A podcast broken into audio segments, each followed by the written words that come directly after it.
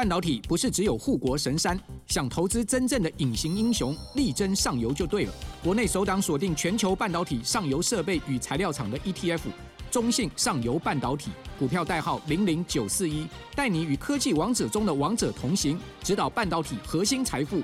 二月二十六到三月一号，称王募集，申购速洽中国信托投信与全台各大证券商。投资一定有风险，基金投资有赚有赔，申购前应详阅公开说明书。欢迎收听财经平方 After Meeting Podcast。现在录制时间为台湾时间二月十五号下午两点三十分。本次的主题是龙年开盘必看五大重点。按下订阅后，我们就开始吧。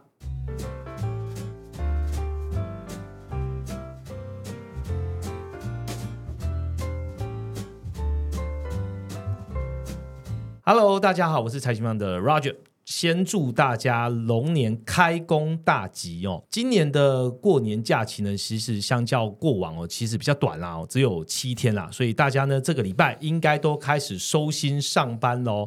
而且 M 平方呢也按照惯例哦，安排了这个年间行情，并且在这个礼拜四哦开工一早呢，我们就发出了这一次的主题呢，叫做降息预期大幅收敛，龙年开盘必看五大重点。那其实有很多用户说，哎，我怎么没看到这一个年间行情的这一个快报啊？还是这些通知呢？在邀请大家哦，点击我们的资讯栏哦，下面有我们的 Line at 官方账号，直接加入就好了。上面所有 M 方最新发布的讯息呢，都会在上面哦。回到这个主题，其实过年前呢，我们最后一集是邀请这个孙主任来上节目。那当然了，孙主任就是我们的票房保证哦，一如既往的好评不断哦。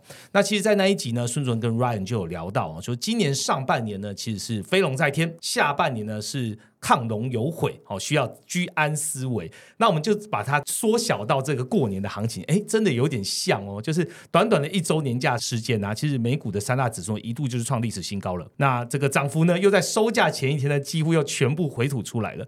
然后 又在最后一天晚上呢，科技半导体又领军再度点火。那铺了这么多，讲了那么多故事的梗呢，就要讲的是，哎，台股开工第一天，恭喜这个全台湾的投资者都有一个非常火热的开端哦。那究竟整个二零二四年一整个龙年呢，我们的行情之龙会怎么走，动向如何呢？这一集邀请到我们研究经理 Viviana 上节目和我们聊天喽，欢迎 Viviana。Hello，大家好。啊，Vivi，这个过年有特别看哪一些标的吗？其实我过年几乎没有看盘诶。哦，我好像每一年过年都这样子，整个就 all free，反正年前就已经把这些行情啊什么的基本面都看完了。对啊，对啊，而且今年过年其实刚刚好。避开了一些像是呃科技巨头财报啊，都先公布了。对啊，然后像去年过年期间，其实有很多很多数据嘛。今年不知道是不是因为过年比较晚，反而就比较还好，也比较短，所以应该过年期间大家应该应跟。跟可以跟 Viviana 一样放心的去玩，反正这个开盘还不错。每次过年前就是只是想说过年期间不要出大事就好。果真就是过年期间刚刚的这个行情状况，我刚才跟大家讲过。不然收假那天就会很对很紧张，而且我们都提前一天收假，所以大家会讲比较多话。OK，那这一集主要的主题还是要聊一聊这个整个年间啦有什么样的行情重点哦。所以今天呢，我们聊天哦将会一一回顾，哎，这个年年间有哪些重要的经济体。或是重要的这个财报，甚至有一些原物料的表现，要来跟大家分享喽。那我们就开始今天主题喽。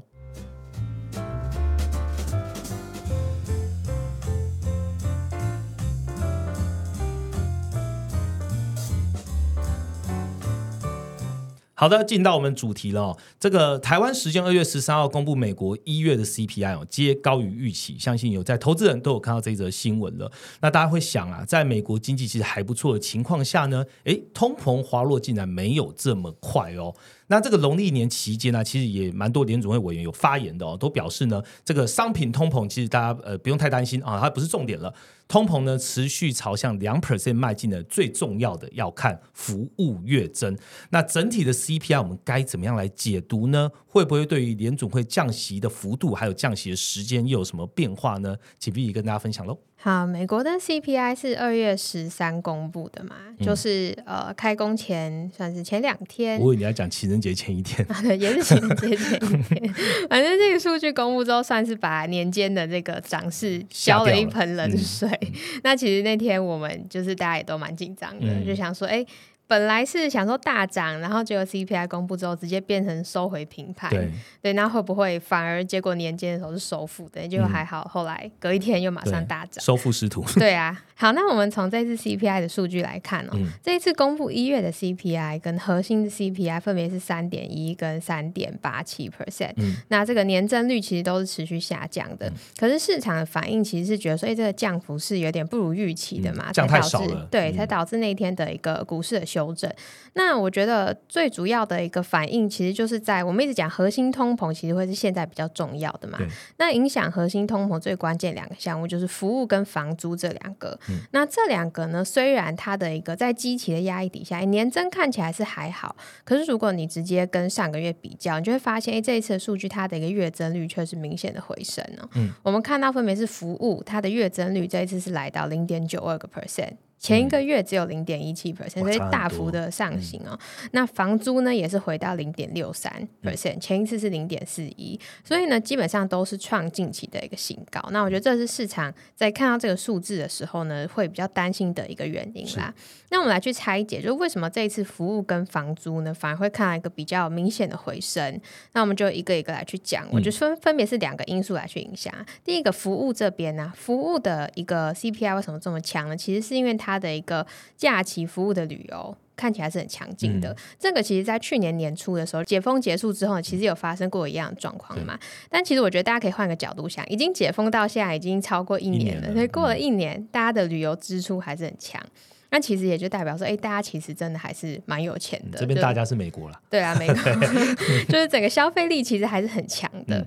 那其他的一个数据呢？哎，其实我们网站上面有一个每日航班的一个数字。是。那如果你去把它换成，因为航班数它这种旅游淡旺季其实很强嘛。嗯。你如果去把它用我们的工具箱转换成季节性来去看的话，你会发现，哎，今年出到现在这个航班数啊，其实比往年还要高出许多，哎，甚至比疫情前二零一九年还要。好很多，所以呢，这个数字来看，就会觉得说，哎，其实美国经济真的没有不好，大家的消费力其实还是很足的。嗯，哎，大家还记得美国最重要的就是它的服务，在它 GDP 比重非常高。对，嗯，好，那刚刚讲服务之外，第二个就是房租嘛。那房租这个其实也是大家会比较担心，因为它的占 CPI 的比重其实蛮大的。那为什么这一次房租会突然看到一个跳升呢？我觉得这个我们讨论之后呢，觉得说，哎，这其实是受到降息预期的一个推动哦。大家其实可以试想一下，就是说，哎，如果之后利率可能会下来，房贷利率会降低，那是不是就会觉得说房市有可能会变热？那如果你这时候拥有一间房地产是可以出租的，你是不是就会觉得说，那？房地产开始热起来，那你应该可以用更高的租金去把你的房地产租出去嘛，对不对？这个其实就是这一次房租 CPI 的一个状况，所以有点预期的概念在里面。对，因为房租 CPI 它里面的统计其实会分成两个项目，第一个项目是主要住宅的租金，那第二个项目是也是权重比较大的，它叫做所有权人约当租金，是呃缩写叫做 OER。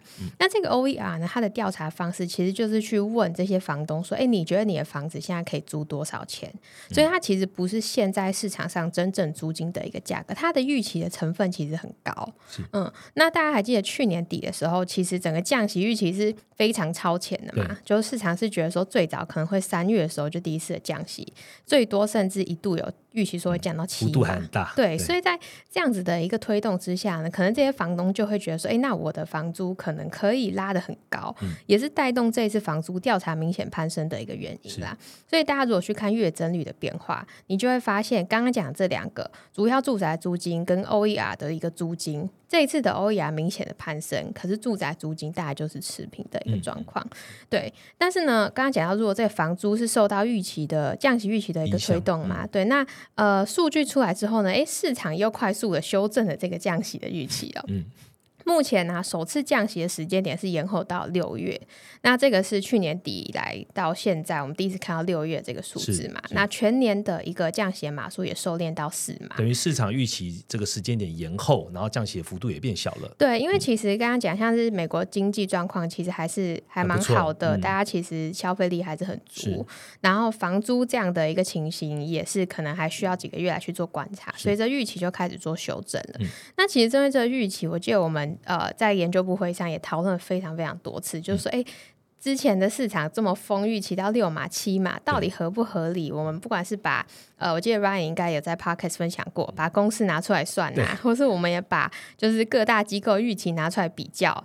我们会发现，所以原本的那时候可能到七码真的是已经有点多了，基本上那是已经是在衰退情境之下的一个码数。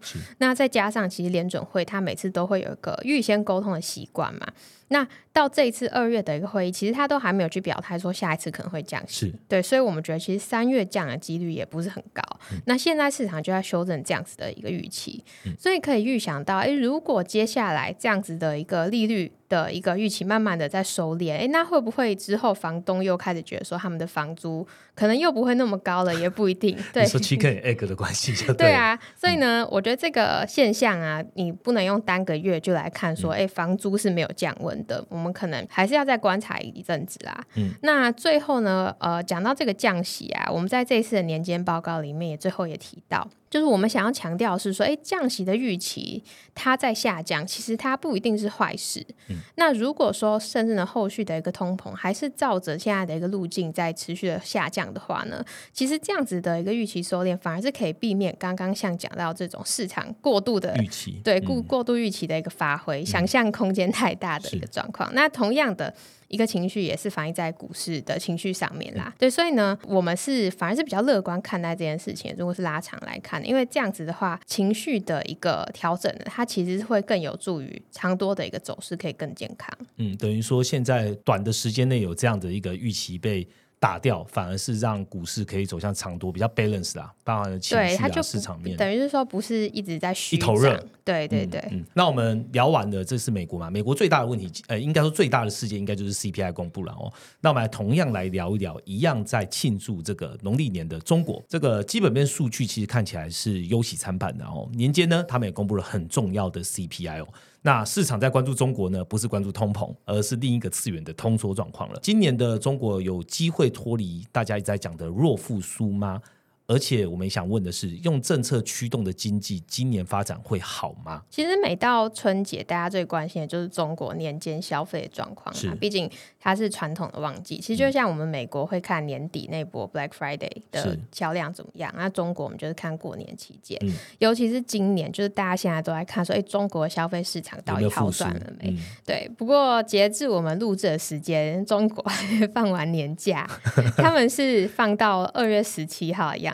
放到初八，对啊，我今天刚好有跟一些呃伙伴联络，他说：“哎，没有啊，中国放到初八，对，真好。好，所以呃，在这一部分呢，其实目前我们还没有太多数字可以参考啦。但是呢，年间的时候，中国其实有公布一些经济数据，那我们可以从这些经济数据来先做一些解读。嗯，那我只能先说，看起来好像。不是很妙，那我们先讲好的好了。其实好的呢，其实就在呃，我们发布年间报告时候呢，截至到呃十三号。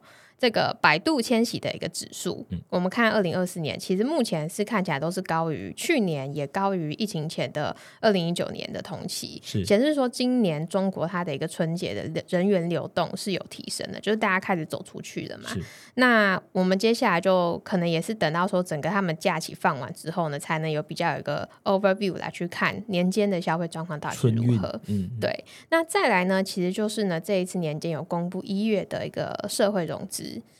其实一月的一个社融的一个数字，它的一个增幅其实优于往年的。那这个主要是受到说人民币它的一个贷款支来去支撑。那其中呢，尤其是在企业的一个中长期贷款，它的一个增速是非常高的。它增速三点三一兆，是等于是说算是历年的一个次高啦。然后它的一个 M one 的一个年增率也开始回升。那除了企业之外呢，居民贷款看起来好像也有一些改善。是。那这些其实是我们看到年间，哎从从资金方面来看，好像说中国的一个状况是慢慢有在好转的。嗯，社融不就是我们特别在关注中国经济的一个很重要的指标吗？对，因为这其实就代表说企业它的一个信心到底有没有回来嘛。在年间的时候，大家最关心的其实不是这社融，是 Roger 刚刚提到中国的 CPI 啊。对啊，因为呃，最后你还是要看到底实际消费有没有去推动这个价格嘛。那中国的 CPI。跟刚刚我们聊到美国的话，就简直是两样情，两个天平了。对中国一月的 CPI，它的年增率是负零点八个 percent，前值是负零点三个 percent，所以这一次一月它的一个数字是持续创低的。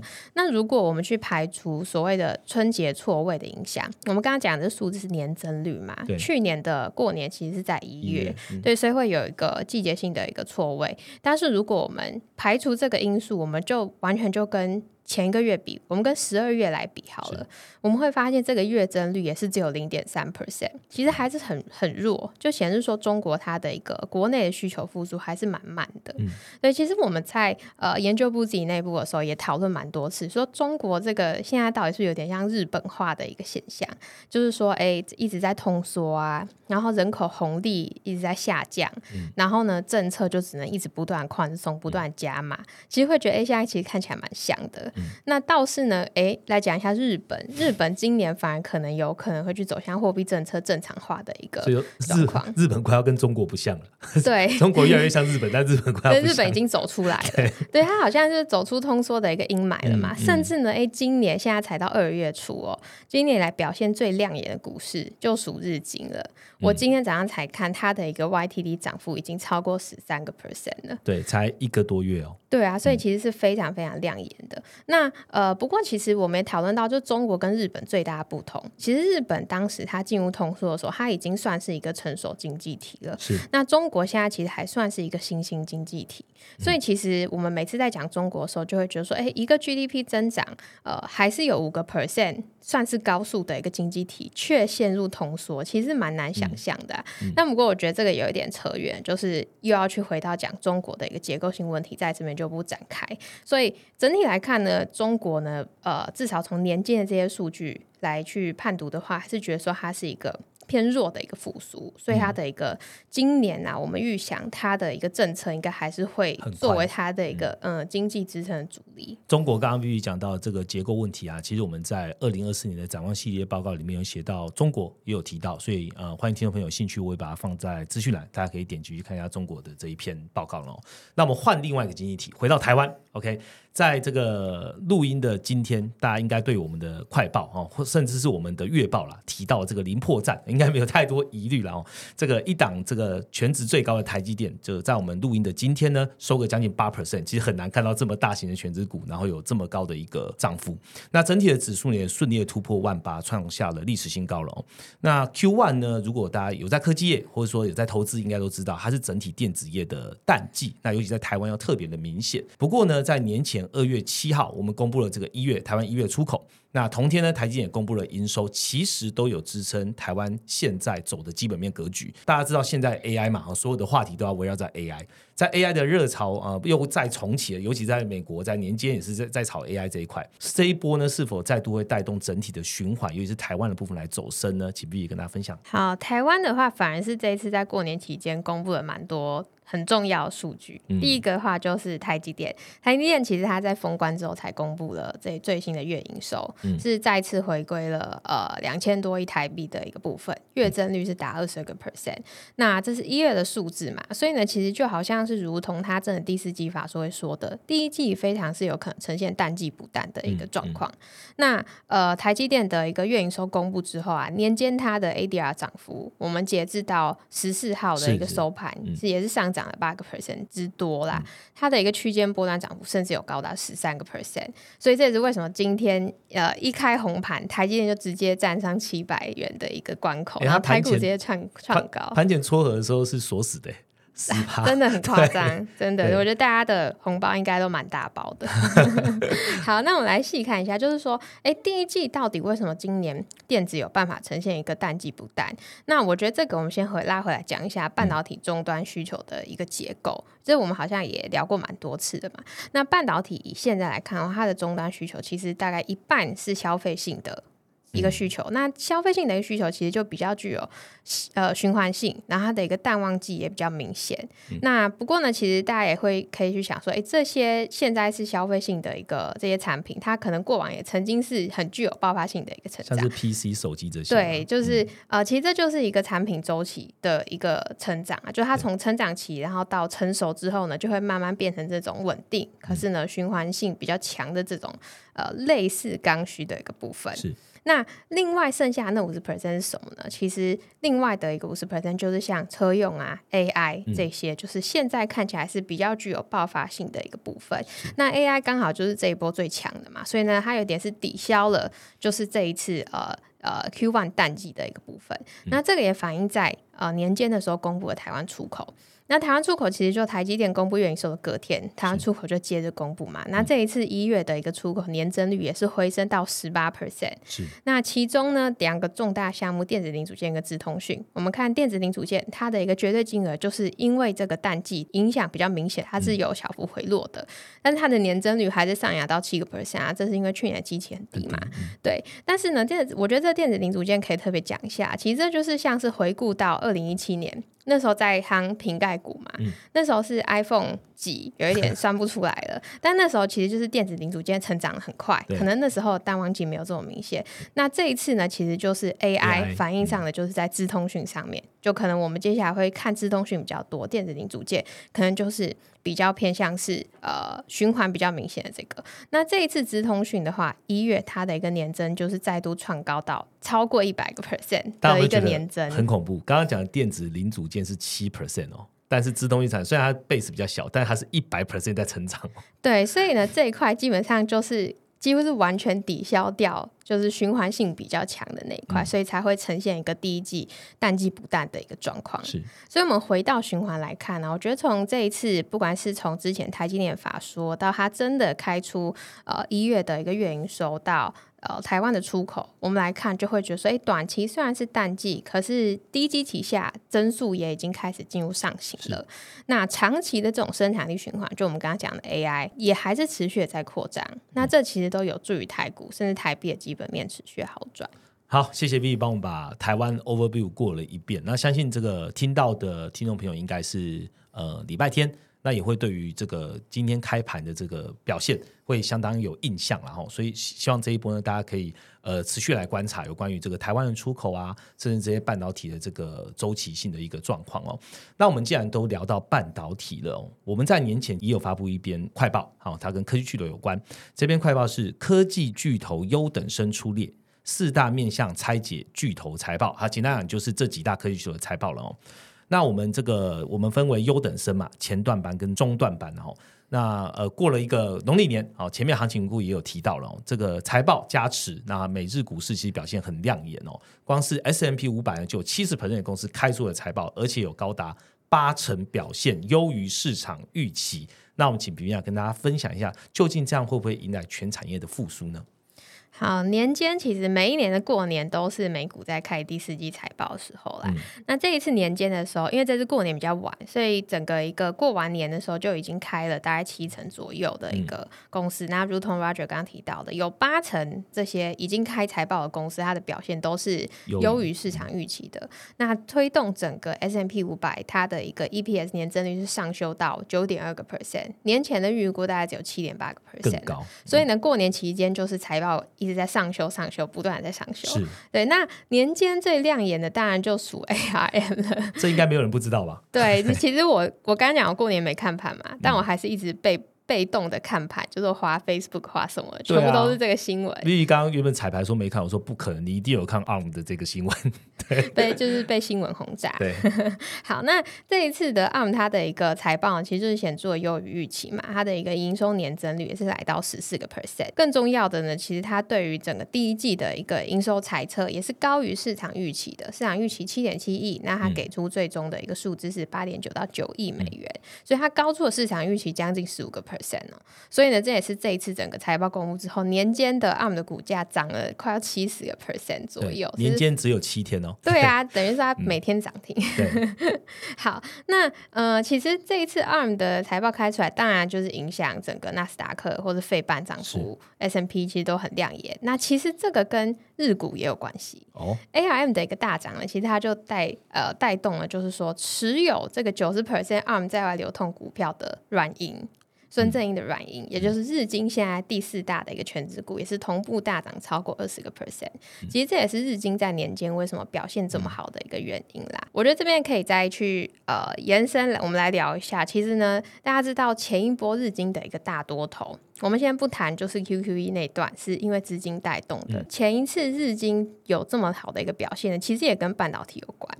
这个可能要回溯到日本进入通缩之前。就是在一九八六年的时候，美日半导体协议签订嘛，那个时候其实可以说是日本半导体的一个盛世。嗯，对。那其实当时日本就是有技术，然后有市占，然后价格又低，所以呢，美日的一个半导体签订之后呢，半导体协议签订之后，哎，虽然这个协议看起来好像是美国在反倾销日本，对，可是其实呢，美日的一个联合让价格稳定，也是让日本制造商受惠。嗯，所以说我觉得接下来我们也可以去观察一下，说哎，整个一个半导体这样的一个趋势会不会。让这次的一个日经也是呢，开始有一些。呃，跟过往的一个十年比较走到上一波的行情了，对，可以来去观察一下。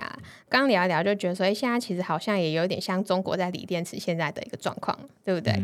就是中国的锂电池上，就是还有技术有市占，价格也低。那我们在快报里面其实有提到，欧盟去年的时候也对中国新能源车展开反补贴嘛，对对。那我觉得这个也很值得去关注。嗯，好，延伸了很多东西，我们回来看财报。好，那回来看财报，其实年间表现最佳当然就是科技通讯。然后还有就是循环性消费，就是非必需消费的一个类股。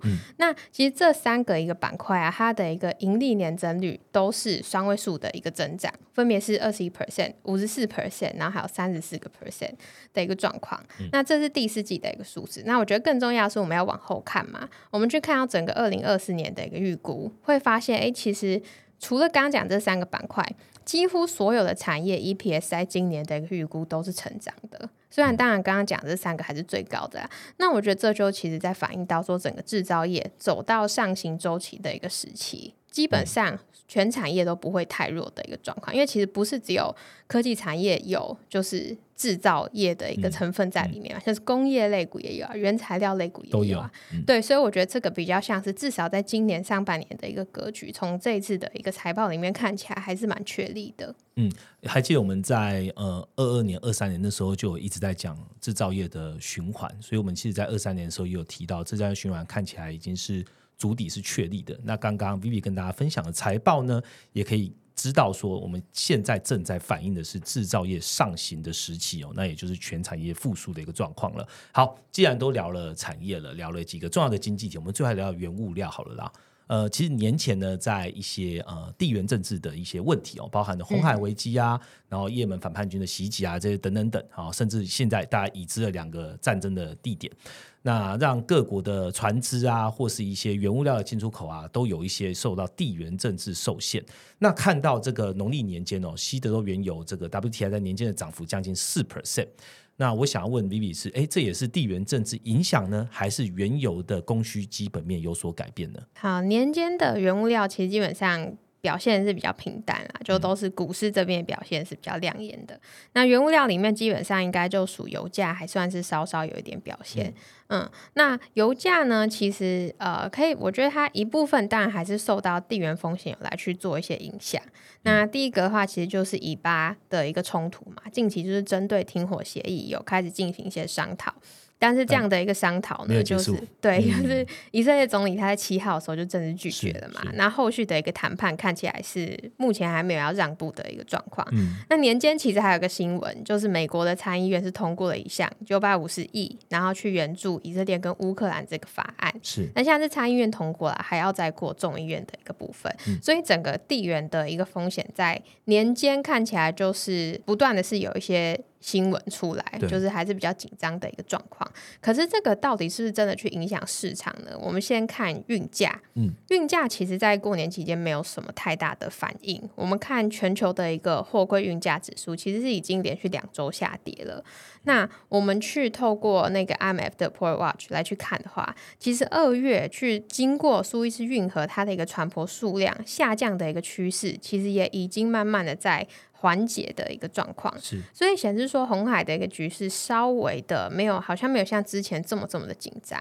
所以那到底为什么油价在年间的时候会上涨呢？我们觉得油价其实它更多就是在反映基本面。那基本面呢，我们来去看到年间的时候呢，呃，油市这边最大的一个关注的重点就是 OPEC 它去发布它的一个月度石油供需报告嘛。